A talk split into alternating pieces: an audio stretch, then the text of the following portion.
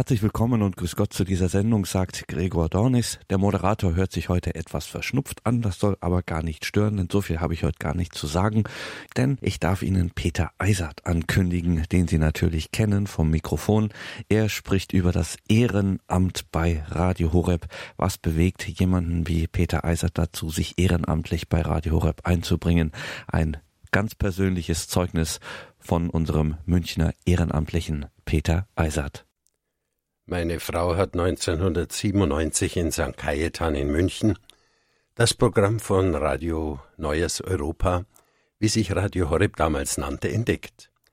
Als Katechetin hatte sie sofort Interesse an diesem Sender, der damals am Sonntag auch über UKW zu empfangen war. Ich habe ihr dann 1998 einen Receiver für Astra-Empfang installiert, damit sie den Sender rund um die Uhr hören konnte. Sie ließ sich bis zu ihrem Tode 2017 durch Radio Horeb geistlich, insbesondere im Gebet, durch den Tag und weil sie wegen ihrer schweren Krankheit ab 2004 immer schlechter schlafen konnte, teilweise auch durch die Nacht begleiten. Sie war im Gegensatz zu mir sofort ein Radio Horeb-Fan. Ich war erst sehr skeptisch diesem religiösen Sender gegenüber, er war für mich ein Amateursender mit zu religiösem Einschlag. Mein Interesse an dem Radio wurde erst durch das regelmäßige Anhören spezieller Sendungen, insbesondere der Standpunktsendungen, geweckt. Ich bin besonders hellhörig geworden, als ich zum Beispiel Sendungen mit zwei Alt-68ern hörte, die ehemals zu denen gehörten, die das Leitbild eines exzessiven und enthemmten Individualismus vertraten. Das war zum einen Gabriele Kubi, ihres Zeichens Soziologin, heute bekannt wegen ihrer religiösen Schriften und Vorträge, in denen sie sich vehement für eine an christlichen Werten orientierten Gesellschaft einsetzt. Sowie Peter Seewald, einem ehemaligen Kommunisten, heute berühmt als Publizist seiner Bücher über Papst Benedikt XVI. Auch die Sendungen mit anerkannten Wissenschaftlern, die sich trotz der heutigen Wissenschaftsgläubigkeit klar zu Gott bekannten, wie zum Beispiel die Brüder Filbert, weckten mein Interesse an Radio Horeb. Aus meiner damaligen Erfahrung darf ich den Zuhörern einen Tipp geben. Manchen mag es vielleicht so gehen wie mir damals. Sie hören mal kurz rein und schalten aus welchen Gründen diesen Sender für immer ab. Hören Sie doch einfach, wie ich es schließlich praktiziert habe, möglichst alle Sendungen mehrere Tage über mal an, und Sie werden sicher Sendereien herausfinden, die Sie persönlich besonders ansprechen. Im Sommer 2002 erfolgte ein Radioaufruf Ehrenamtliche gesucht. Da ich nicht bis zu meinem Tod als Rentner dahin vegetieren wollte, hatte ich damals aber bereits zwei Ehrenämter, keinem dieser Ehrenämter bin ich allerdings nachgelaufen. Sie wurden mir alle angetragen. Ich wollte andererseits auch nicht ein Geschäftel, frei nach Wilhelm Busch sein. Wirklich, er war unentbehrlich, überall, wo es geschah. Zu dem Wohle der Gemeinde, er war tätig, er war da. Ohne ihn war nichts zu machen. Keine Stunde hat er frei. Gestern, als sie ihn begruben, war er richtig auch dabei. Meine Frau gab mir keine Ruhe und bedrängte mich, mich wenigstens mal bei Radio Horeb umzuhören und meinte, ich könne ja auch mal was Gescheites machen. Zumal ich gelernter Radio- und Fernsehtechniker und durch meinen Beruf im Umgang mit Medien geschult sei. So bewarb ich mich schließlich im Jahr 2002.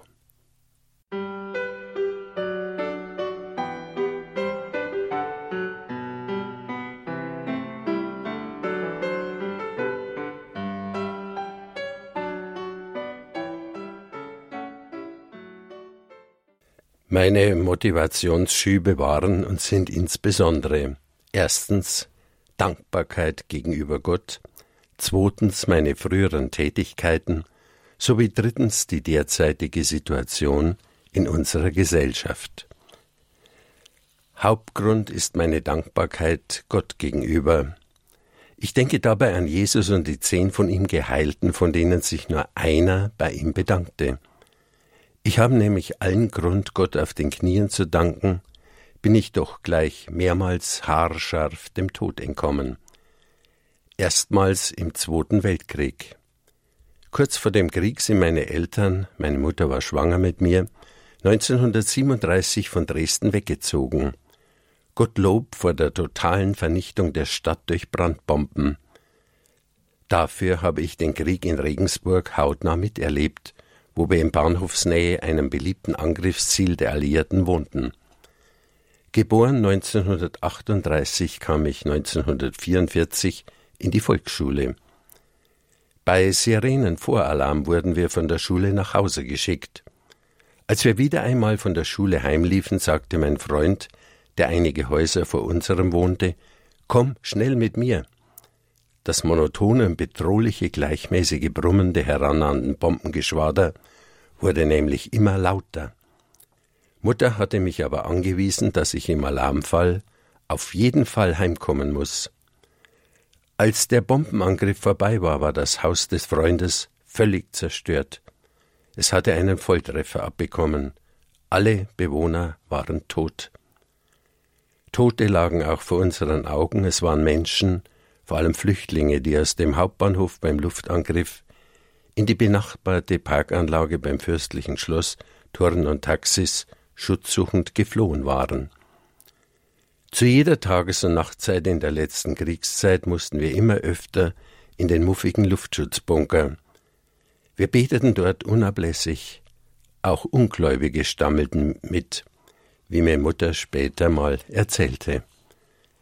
1945 an einem Sonnentag im Frühjahr als wir wieder einmal im Luftschutzkeller Zuflucht suchen mussten, bekamen wir einen Sprengbombenvolltreffer ab, der ein unglaubliches Erdbeben auslöste und dem dieses grässliche Pfeifen der herabfallenden Sprengbomben vorausging. Die Erschütterung warf mich gegen die Wand. Ich erlitt eine Gehirnerschütterung. Alle waren wir in unserem Verlies lebendig begraben. Der Ausgang war verschüttet. Es herrschte totale Finsternis. Wir mussten Gasmasken aufsetzen. Da ich darin keine Luft bekam, gab man mir ein feuchtes Tuch, das ich vor Nase und Mund hielt. Ich erlebe heute noch einen Erinnerungsschub, wenn ich an einem Abbruchhaus vorbeikomme und den Feinstaub rieche, auch dann, wenn ich Fabriksirenen mit ihrem auf- und abschwellenden Geheule höre. Meine Mutter und die anderen Erwachsenen mussten mühsam einen Weg ins Freie schaufeln, da die eine Haushälfte total zerstört war. Ich blieb ganz allein mit meiner dreijährigen Schwester zurück im Dunkeln. Nach einer endlos langen Wartezeit holte man uns vom Dunkel ins Freie, ins volle Sonnenlicht. Welch ein unglaubliches Erlebnis. Dank sei Gott. Es gab damals keine psychologischen Interventionsteams wie heute. Nach dem Bombenangriff ging es weiter, als wäre nichts geschehen. Wir mussten dann aufs Land fliehen, wir waren ungeliebte Flüchtlinge. So bekam zum Beispiel meine dreijährige Schwester abends von der Bäuerin kein Ei zum Abendbrot, mit der Begründung, dass sie ja auch nichts gearbeitet habe. Nach Kriegsende marschierten die Amerikaner ein. Wir Kinder sahen zum ersten Mal mit Staunen farbige, die auf den Chips sitzend für uns unbekannte Früchte, wie zum Beispiel Orangen aßen und uns ab und zu einen Kaugummi zuwarfen. Die Mutter musste zum Hamstern gehen, um im Tauschen etwas Essbares zu erhalten, unter anderem auch Mehl, das wir in einer Truhe sammelten. Vor dem Verzehr wurden die dort lebenden Mehlwürmer herausgesiebt. Wir, die wir in der Kriegs- und Nachkriegszeit groß geworden sind, haben in der Kindheit viel Schlimmes erleben und auch erleiden müssen. Angst, Hunger, Zerstörung, Kälte, Not, Verlust und Verzicht. Die alleinerziehenden Mütter wie ihre Kinder mussten damals stark sein. Eine der vielen Nazi-Parolen lautete Ein deutscher Junge weint nicht weder beim allgegenwärtigen Sterben ringsum, noch bei der Todesangst, die er beim Heimlaufen bei Bombenalarm erlebte. Er weint auch nicht, wenn ihn die Lehrer mit dem Rohrstock noch so sadistisch traktierten. Seither kann ich nicht mehr weinen. Nach Kriegsende waren wir mehr als dankbar, weil wir das große Glück hatten, dass der Vater wieder rasch und heil nach Hause kam. Seit 9. Mai 1945 genießen wir eine Zeit des Friedens, der Freiheit und des Wohlstandes, den es vorher nie so gab. Eigentlich ein Grund, Gott täglich dafür zu danken. Blicken wir nur in der Welt umher.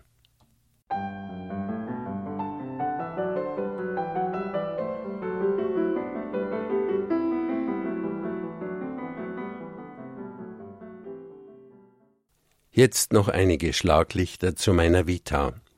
Aus verschiedenen Gründen musste ich in den Wirren der Nachkriegszeit nach der Volksschule viermal die humanistischen Schulen wechseln.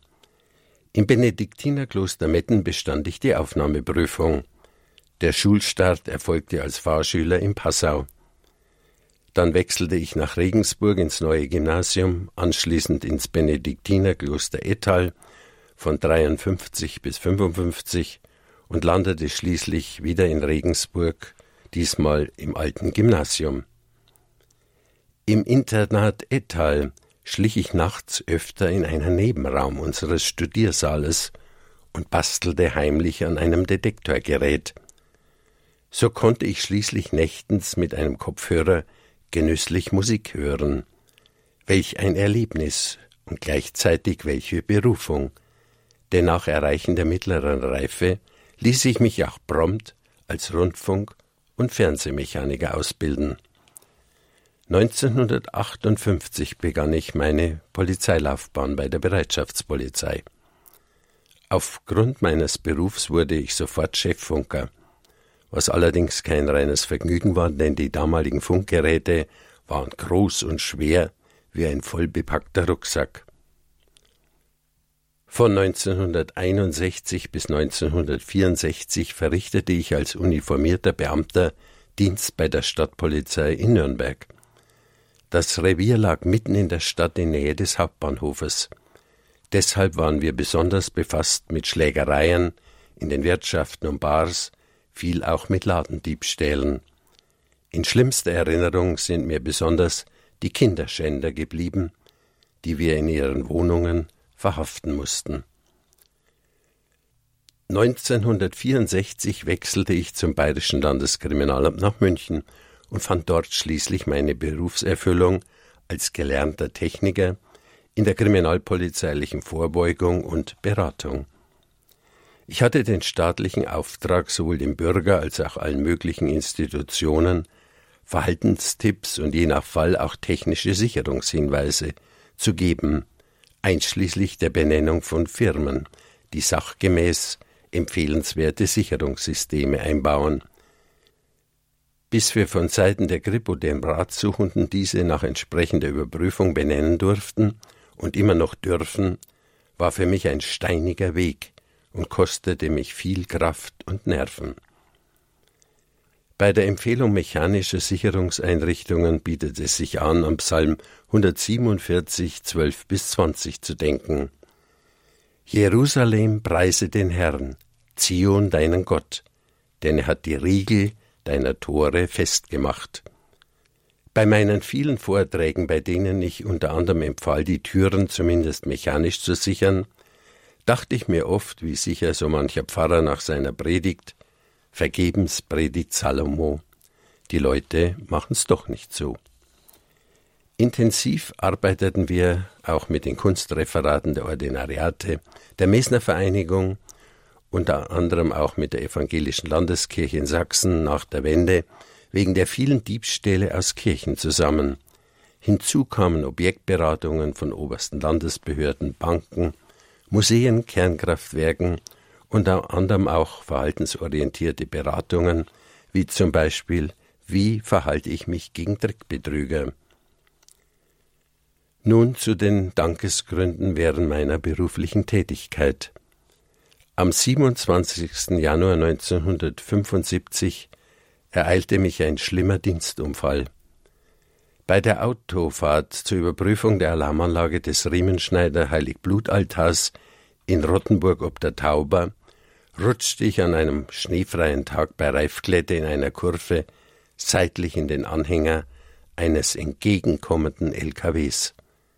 Der Gurt war mein Lebensretter.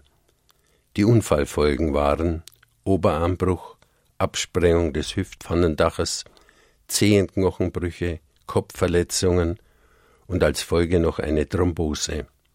Damit war ich von einer Minute auf die andere in jungen Jahren ein Pflegefall. Ich fragte warum, warum? Ich haderte mit Gott, ich war hilflos und total auf die Hilfe anderer Menschen angewiesen. Meine Frau kam jeden Tag als hilfreicher und tröstender Engel. Sie musste allerdings quer durch München fahren und schauen, wo sie die Kinder unterbringen konnte. Nach einem Vierteljahr bin ich auf allen Vieren unerlaubt ins Bad gekrochen. Welch unglaubliches Glücksempfinden. Ich durfte im Gegensatz zu vielen anderen Pflegebedürftigen wieder aufstehen und voll am Leben teilnehmen. Gott sei gedankt. Noch zweimal hatte ich mehr als Glück. Bei der Visite in einem großen Münchner Museum brach unter meinem Gewicht eine morsche Leiter zusammen.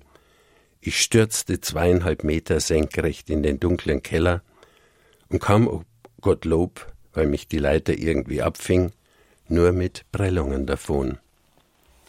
Ein intensives Hobby von mir ist das Restaurieren und Beschnitzen von alten Schränken, Truhen, Holztellern und anderem. Dabei rutschte mir einmal das schwungvoll angesetzte Schnitzmesser aus und sauste haarscharf an meinem Bauch vorbei. Ich war allein zu Hause. Größten Dank schulde ich dem Herrgott auch wegen meiner Frau. 2004 wurde bei ihr ein unheilbares Plasmozytom, eine Krebserkrankung des blutbildenden Systems, festgestellt. Ein Rückenwirbel war total von der Krankheit zerfressen. Die Schmerzen waren unerträglich. Die Ärzte gaben ihr damals noch ein halbes Jahr Lebenszeit. Dank ihres unerschütterlichen Glaubens und ihres ständigen Mitbetens bei den Gebetssendungen und den täglichen heiligen Messen bei Radio Horeb sowie der vielen Gebete der Mitarbeiter von Radio Horeb, die sie immer wieder in ihre Gebete einschlossen, und der täglichen halbstündigen Gebete via Telefon über eine halbe Stunde mit ihrer Schwester in Thüringen, ließ sie der Herrgott allen Erwartungen zuwider noch dreizehn Jahre leben, wenn auch mit gewaltigen, schleichenden Gesundheitseinbußen, am Ende war sogar ihr Kieferknochen von der Krankheit zerfressen. Nie hat sie trotz ihres furchtbaren Leidens mit Gott gehadert. Sie war und ist für mich ein leuchtendes Glaubenszeugnis.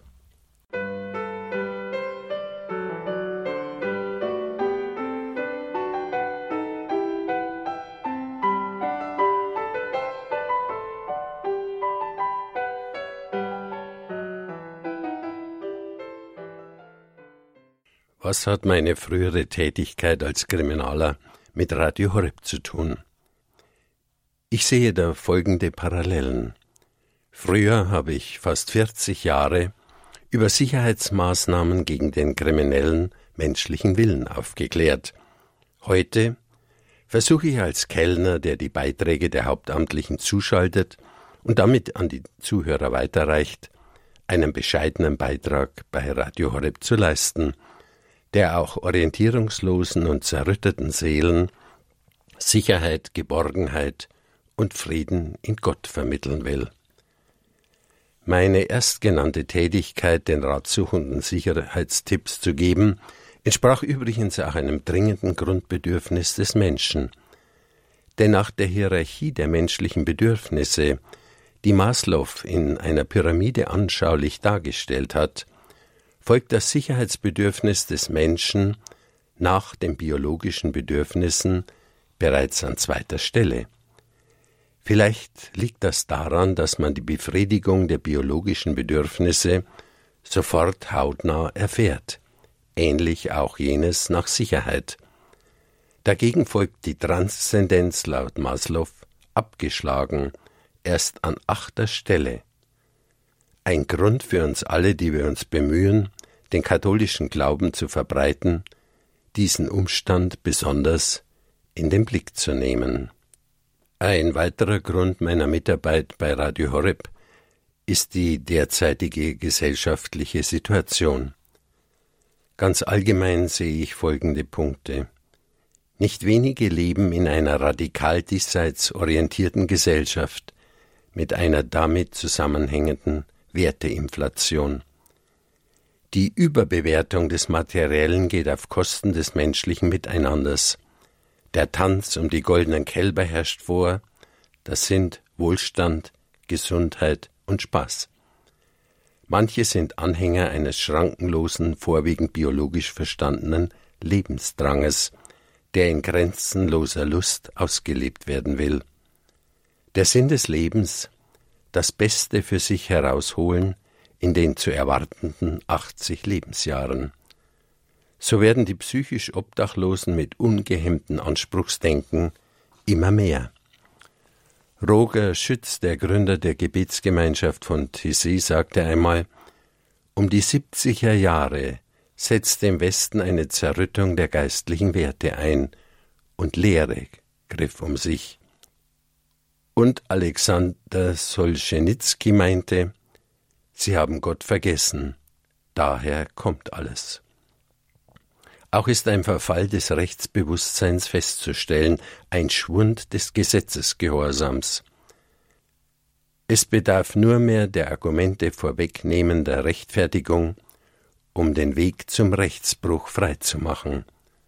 Ich zitiere Konfuzius Trifft das Recht nicht, so weiß das Volk nicht, wohin Hand und Fuß setzen. Das gilt sicher im Staat genauso wie in der Religion. Blicken wir in manche Familien. Die traditionelle Familie schwindet, die herkömmlichen Familienstrukturen lösen sich teilweise auf. Die Folge Liebesarmut, Liebesmangel. Teilweise ist auch eine Verrohung der Jugendlichen festzustellen. Ich habe überhaupt kein Problem, Dinge kaputt zu machen. Das ist keine Gewalt, denn Dinge können ja nicht wirklich Gewalt erfahren. So lautete ein Slogan in den 70er Jahren und auch danach. Außerdem bewegen sich manche im Dunstkreis der Anonymität und nutzen das fehlende soziale Kontaktnetz mit Familie und Nachbarschaft. Die heimlichen Miterzieher sind dabei das Fernsehen und das Internet. Leider sind nicht so selten widerliche Sexszenen und Handlungen mit einer unglaublichen Brutalität zu sehen.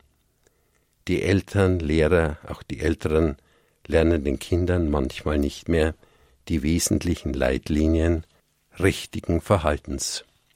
Walter Nick sagte einmal, eine der geistigen Nöte unserer Zeit besteht darin, dass sie keine normalen Leitbilder mehr kennt. Was den Glauben betrifft, ist manchmal leider festzustellen, viele, die den Glauben kritisieren, kennen ihn nicht wirklich, bewerten ihn nach dem, was sie in den landläufigen Medien lesen oder sehen. Damit verbunden ist der Verlust der religiösen Identität.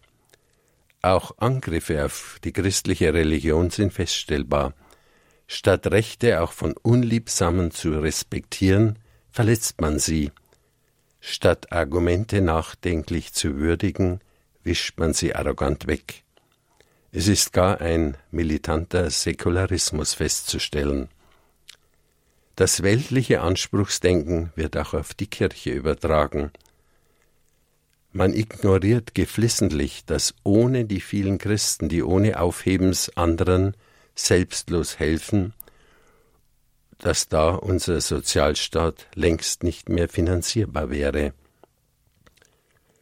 Anscheinend hat man auch bewusst vergessen, wie viele Geistliche in den KZs leiden und sterben mussten.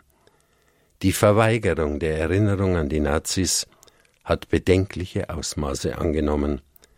Auch die vielen, vielen verfolgten Christen in aller Welt finden bei uns kaum in den Medien Beachtung. Nun ein Blick auf diese Medien.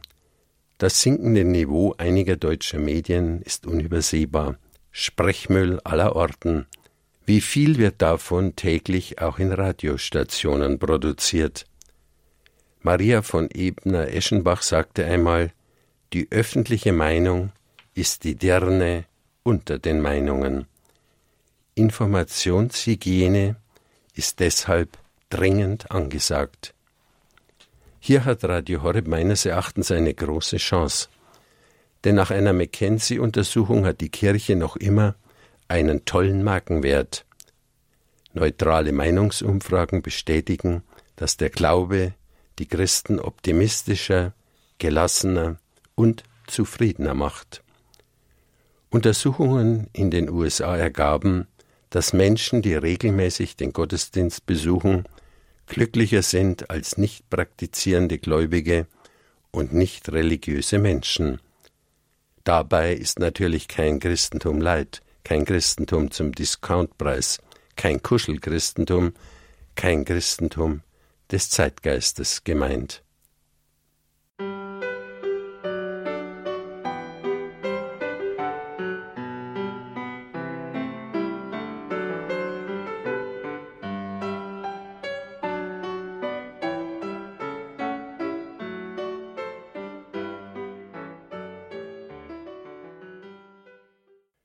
Komme nun zu meinen Erfahrungen bei und mit Radio Horeb. Ich wollte ursprünglich einmal im Monat helfen, da ich bereits, wie erwähnt, zwei andere Ehrenämter hatte. Das erwies sich allerdings als Illusion, denn Übung macht auch bei Radio Horeb den Meister. Vor 17 Jahren wurden wir noch unkonventionell eingewiesen in diesen Einmannbetrieb mit seiner damals unzulänglichen Technik.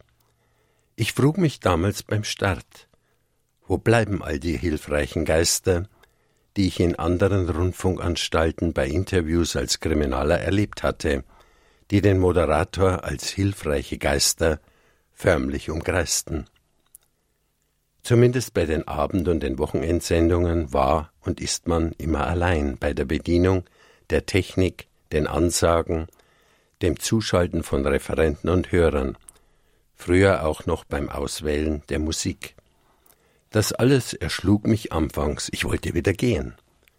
Man sprach auf mich ein wie auf einen kranken Gaul. Hier einige besonders abenteuerliche Erinnerungen aus der Mottenkiste.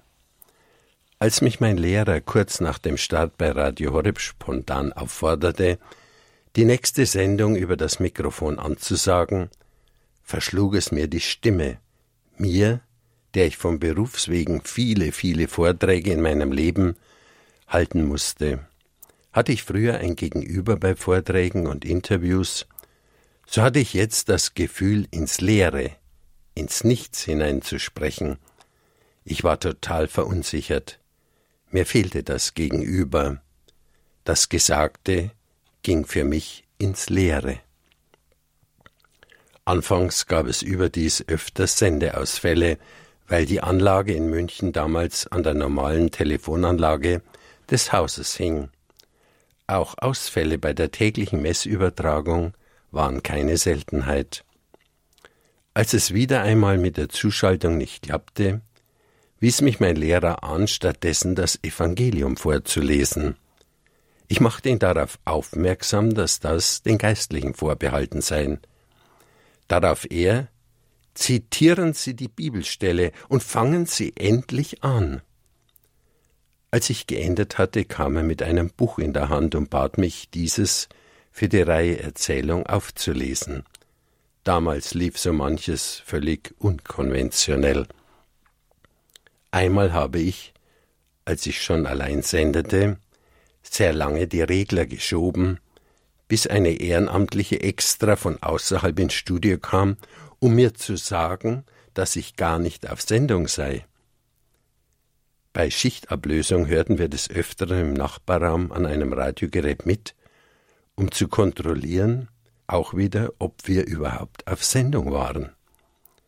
Ein besonders tolles Erlebnis war die Übertragung einer stillen Anbetung die eine Dreiviertelstunde dauerte. Sie wurde damals vom Priester angesagt. Ich bat dann den Techniker, schnell in die Sakristei zu gehen, um diesen Fehler zu beheben. Er kam zurück und sagte, da ist niemand mehr da. Und ich dachte immer, die Dreiviertelstunde, irgendwann wird doch da jemand äh, beten anfangen. Es war aber nicht so, so dass ich dann leise eine Orgelmusik einblendete. Ich will hiermit aber keine Ängste bei den potenziellen neuen Interessenten schüren. Heute ist alles ganz anders.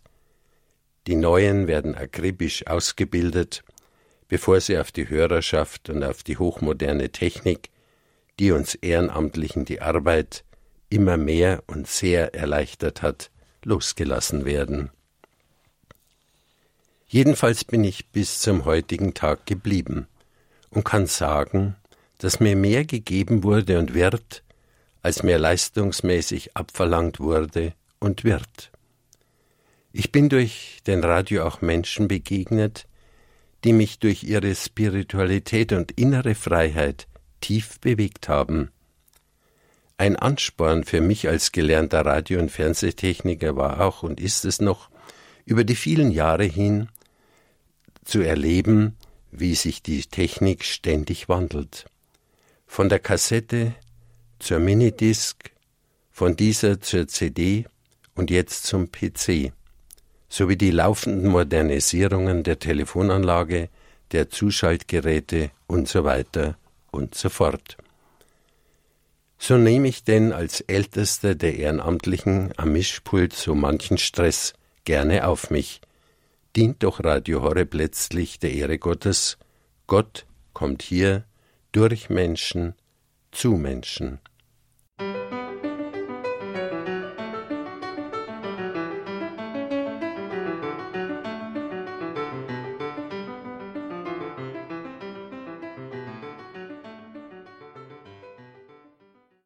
Was habe ich bei Radio Horeb besonders gelernt? Als kurz vor Beginn einer Sendung noch einiges zu schalten war und ich wegen der Kürze der Zeit sehr nervös und fahrig wurde, ermahnte mich mein Lehrer mit den Worten Ruhe, Ruhe, wir haben noch eineinhalb Minuten Zeit. Seither weiß ich, dass auch beim Sendebetrieb eine Minute unendlich kostbar sein kann. Das über das Mikrofon Gesagte ist unwiderrufbar im Äther und damit beim Hörer. Das heißt, die Abwägung von jedem Wort ist unabdingbar. Was habe ich außerdem noch erfahren dürfen?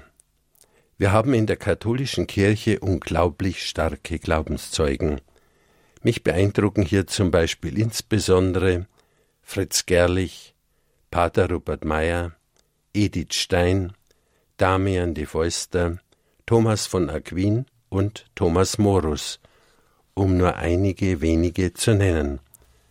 Von den drei letztgenannten dürfte ich die Lebensbeschreibungen aus Büchern für die Reihe Erzählung auflesen. Glaubenszeugnisse von enormer Sprengkraft. Gefreut habe ich mich ganz besonders, dass ich als ehemaliger Kriminaler einen Krimi mit dem Titel Timofei der Bilderdieb vorzulesen hatte. Ein spannender Roman von der ersten bis zur letzten Seite. Viel Arbeit bereitete beim Auflesen der Bücher die Einteilung in Sinnschritte, um die einzelnen Lesungen jeweils zu einem runden Abschluss zu bringen. Mühsam war das Aufnehmen damals auch deshalb, weil die Aufnahmen über schwer korrigierbare Minidisc erfolgten. Einmal löschte ich versehentlich eine Minidisc. Die Arbeit mehrerer Tage war verschwunden. Ich war untröstlich. Weiterhin las ich 50 Märchen für die Bambambini Kindersendung. Da die Sendung jeweils eine halbe Stunde dauert, hatte ich durchaus viel Arbeit, weil das Vorlesen der Märchen in der Regel nach 15 Minuten endet. Es galt deshalb für den Rest der Zeit jeweils die passende Zwischenmusik herauszusuchen und die Märchen zu kommentieren. Interessant war für mich bei diesen Recherchen herauszufinden, dass insbesondere Hans Christian Andersen sehr religiös war, was unter anderem folgende Aussagen von ihm belegen. Es gibt einen liebevollen Gott, der alles zum Besten lenkt. Oder ich fiel auf meine Knie und betete zu Gott, mir zu helfen und mich zu geleiten. Ich fühlte mich dadurch getröstet. Von Jakob Grimm ist folgende Aussage über Gott überliefert. Das Höchste ist, überall, in allen Dingen, Gott zu suchen und zu finden.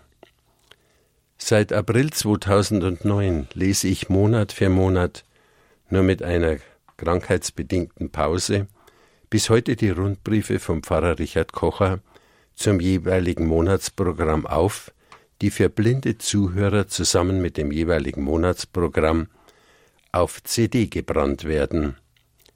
Ich kann nur staunen, wie Pfarrer Richard Kocher unentwegt Monat für Monat neue interessante und aufrüttelnde Gedankenwecker für die Leser findet.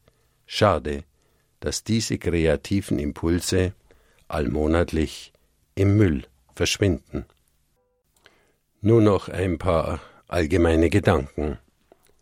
Was mich bei meiner ehrenamtlichen Tätigkeit bei Radio Horeb besonders freut, ist, dass ich dadurch einen Beitrag gegen den vorherrschenden Sprechmüll anderer Medien leisten darf. Auch kann ich als kleines Zahnrad bei Radio Horeb auch mithelfen, die Glaubenswahrheit zu verbreiten.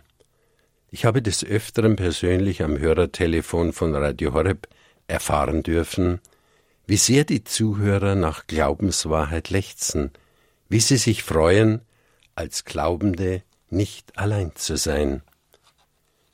Für mich steht dieser Sender ganz im Dienste der Wahrheit, des Friedens, der Versöhnung sowie der Neuevangelisation und der Glaubensvertiefung. Da viele Christen nicht selten nur eine seichte Glaubensunterweisung erhalten haben, hat Radio Horeb eine ungeheuer wichtige Aufgabe, diese Lücke zu schließen. Wenn auch das Christentum keine immer bequeme Religion ist, die sich dem Zeitgeist anbietet, so bietet sie jedem, der sich mit ihr auseinandersetzt, eine andere und durch nichts zu ersetzende Dimension des Menschseins. Nun zum Ende hin noch einen besonderen Motivationsschub vom verstorbenen Kardinal Meißner aus Köln, für Sie, die Sie immer noch überlegen, ob Sie sich bei Radio Horeb ehrenamtlich einbringen wollen. Kardinal Meissner schrieb am 5. April 1997 in einem Empfehlungsschreiben an Herrn Pfarrer Dr. Richard Kocher. Herr Pfarrer Dr. Richard Kocher ist mir persönlich bekannt. Sein Anliegen, ein christliches Radioprogramm zu entwickeln und zu verbreiten, halte ich für sehr empfehlenswert und damit unterstützenswert. Wo Hilfestellung möglich und nötig ist, sollte sie ihm gewährt werden. Geben Sie sich als einen Stoß und gewähren auch Sie als Ehrenamtlicher Radio Horeb diese Unterstützung. Nur noch etwas Nachdenkenswertes für die älteren Semester unter den Zuhörern. Goethe das Erlebte weiß jeder zu schätzen, am meisten der Denkende und Nachsinnende im Alter. Erfüllt mit Zuversicht und Behagen, dass ihm das niemand rauben kann. Martin Buber sagte, dem Dank, dass ich leben durfte, eng verbunden ist der, dass ich habe werken dürfen. Dank sei Gott gesagt. Vielleicht habe ich mit meinen Ausführungen auch bei Älteren das Interesse geweckt, bei Radio Horeb ehrenamtlich mitzuarbeiten, denn Radio Horeb war und ist nach meiner Erfahrung auch ein Jungbrunnen. Denken Sie wie ich. Es kommt nicht darauf an, wie alt man ist, sondern wie man alt ist. Zum Schluss noch ein abschließendes Gebet.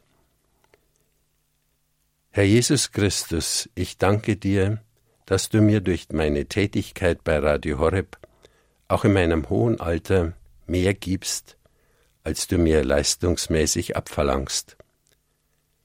Heilige Maria, Mutter Gottes, hilf Radio Horeb und all seinen Mitarbeitern durch deine Fürsprache, dass wir viele Menschen ansprechen und zum rechten Glauben führen können. Lass die Quelle christlichen Glaubens sprudeln und viel Segen verbreiten. Amen.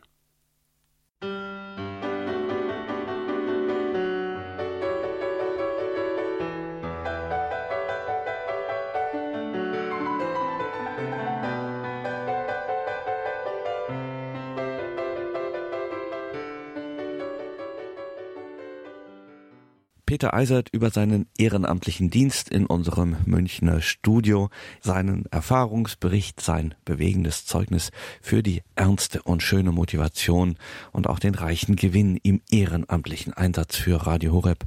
Und wenn Sie da jetzt, liebe Hörerinnen und Hörer, neugierig geworden sind, melden Sie sich bei uns, schauen Sie auf unseren Online-Auftritt horeb.org. Dort erfahren Sie, wie Sie sich ehrenamtlich bei Radio Horeb einbringen können. Radio Horeb und Radio Maria sind ohne das ehrenamtliche Engagement so zahlreicher, vieler freiwilliger Helfer könnte dieses Radio, könnten Radio Horeb und Radio Maria nicht existieren. Also nur Mut, schauen Sie auf unseren Online-Auftritt horeb.org und dann darf ich mich an dieser Stelle von Ihnen verabschieden, wünsche Ihnen einen gesegneten Abend und eine behütete Nacht. Bis zum nächsten Mal, sagt Gregor Dornis.